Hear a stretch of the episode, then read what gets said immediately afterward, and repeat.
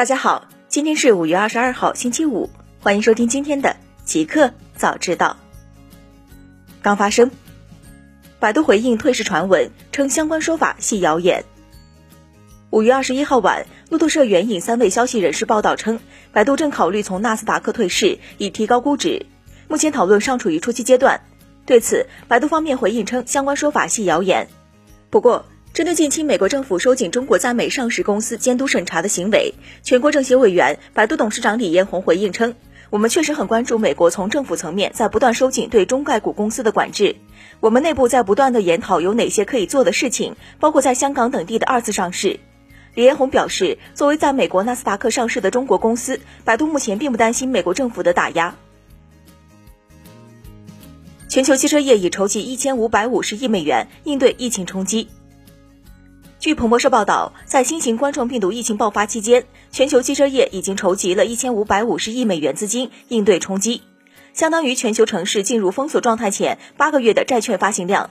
而全球汽车业在疫情期间发行的四百四十亿美元债券，超过了该行业任何一个季度的发行量。疫情期间筹集的一千一百亿美元贷款，再加上一百八十亿美元有待完成的交易完成，将与二零一九年一千三百三十亿美元的销售额相当。Gartner 公布2020年全球供应链二十五强，阿里和联想上榜。北京时间五月二十一号晚间消息，据外媒报道，权威调研机构 Gartner 公布了2020年度全球供应链二十五强榜单，四个公司高居榜首，上榜的两家中国企业分别为阿里巴巴和联想，分别位居第七和第十五位。Gartner 供应链业务副总裁分析师麦克格里斯沃尔德表示，受疫情的影响，许多经济体受到了拖累。此时的领导者需要一种灵活的战略，使供应链组织能够在商业环境发生变化时感知并做出反应。这一次的排名也重点考虑了拥有这些战略和其他差异化能力的公司。理想汽车为自燃事件致歉称，因异物引燃将避免再次发生。五月二十一号，理想汽车发布了五月八号车辆自燃事件的最终检测结果，称其起火原因为前机舱右下部排气管表面附着异物造成起火。并且确认其异物为四月二十八号交付车辆时遗落的一块车漆防护垫。理想汽车表示，将采取三方面措施来避免此类事故发生：将车漆保护垫统一更换为醒目的颜色，严格管理工具物料和操作流程，并强化中检流程。大公司周鸿祎称，五 G 建设和应用带来新的重大安全风险。三六零集团董事长兼 CEO 周鸿祎在接受采访时表示，五 G 建设和应用带来新的重大安全风险。五 G 是产业互联网的驱动器，将打通虚拟空间和物理空间，因此会引入大量新的安全风险。首先，在五 G 支持下，联网设备规模将达到百亿级，使得潜在的攻击面大大增加。其次，由于全方位、高密度的物联设备接入，传统企业将真正拥有海量大数据，数据安全风险将更加突出。此外，五 G 驱动的无人驾驶、无线医疗、联网无人机、新型智慧城市等新应用场景将面临新的安全挑战和风险。微信回应个人影响度报告称，并非来自官方，属于互联网黑产。近日，不少网友在分享所谓的微信个人影响度报告。二十一号，微信对此表示，目前流传的个人影响度报告链接，并非来自微信官方，而属于互联网黑灰产行为。这种链接利用用户好奇心理，编造敏感数据，谎称为官方大数据分析结果，通过诱骗用户关注及转发来起到引流变现目的。对这种诱导方式的恶意链接，微信平台一直坚决严打。如果用户碰到，可以通过页面右上角功能按钮进行举报，微信也会尽快处理，及时封禁。软银集团将出售旗下移动子公司二点四亿股股票。软银集团表示，作为四点五万亿日元资产出售或变现计划的一部分，即将出售二点四亿股所持移动子公司 SoftBank Group 的股份，持股比例将降至百分之六十二点一，将把所得款项用于回购股票、削减债务及增加现金，计划于五月二十六号完成。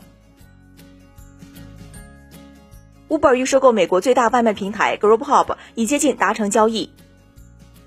五月二十一号消息，据国外媒体报道，知情人士称，Uber 与美国最大外卖平台 Grubhub 的收购谈判取得了最新进展，双方已接近达成交易。报道还称，这笔交易将以股票形式非现金进行，而 Grubhub CEO 马特·马洛尼将极力确保公司不被低价出售。此前，许多投资者以每股七十美元、八十美元甚至九十美元的价格买入 Group Hub 股票，而马洛尼希望这笔潜在交易的价格不低于上述买入价格的平均水平。分析人士称，这笔潜在交易将在美国外卖市场创造出一个强劲的竞争对手。互联网，每日优先完成新一轮融资，投前估值超过三十亿美元。每日优先已完成新一轮融资，投前估值超过三十亿美元。知情人士透露，每日优先本轮融资有多个资方，其中包括中金资本。每日优先方面回应称不予置评。从去年七月开始，陆续有市场消息传出，每日优先正以二十到三十亿美元估值进行融资。从实际结果上来看，投前估值要高于三十亿美元。去年十二月，每日优先还曾获得常熟市政府五十亿人民币银团授信以及专项基金支持。瑞幸开盘跌百分之十一，此前称裁员是个别部门优化。五月二十一号晚间消息，瑞幸开盘跌百分之十一点三四，报二点五美元。瑞幸咖啡此前公告称，已在五月十五号收到纳斯达克交易所退市通知，公司计划要求举行听证会，在听证会召开前将继续在纳斯达克上市。此外，瑞幸咖啡关店裁员的信息流入市场。对此，瑞幸咖啡称，目前对个别效益不好或客户覆盖重合的门店进行关停并转，裁员是个别部门涉及人员的转岗和优化。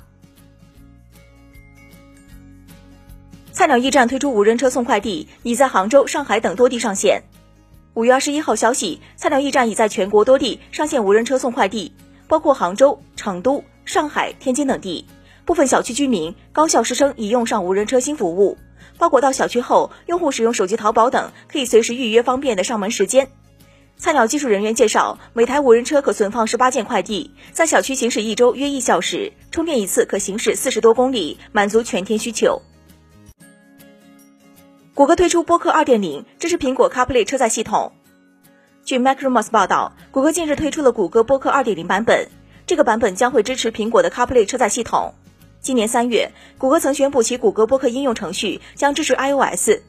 在此之前，Google Podcasts 仅限安卓的应用。维珍轨道公司定于五月二十四号进行首次轨道发射。据外媒报道，美国当地时间周三，维珍轨道公司正式宣布，将于五月二十四号周日太平洋时间上午十点，美国东部时间下午一点进行首次轨道发射，将其小型卫星运载火箭送入太空。当天有四个小时的发射窗口。彩蛋：亚马逊宣布五个大规模太阳能项目。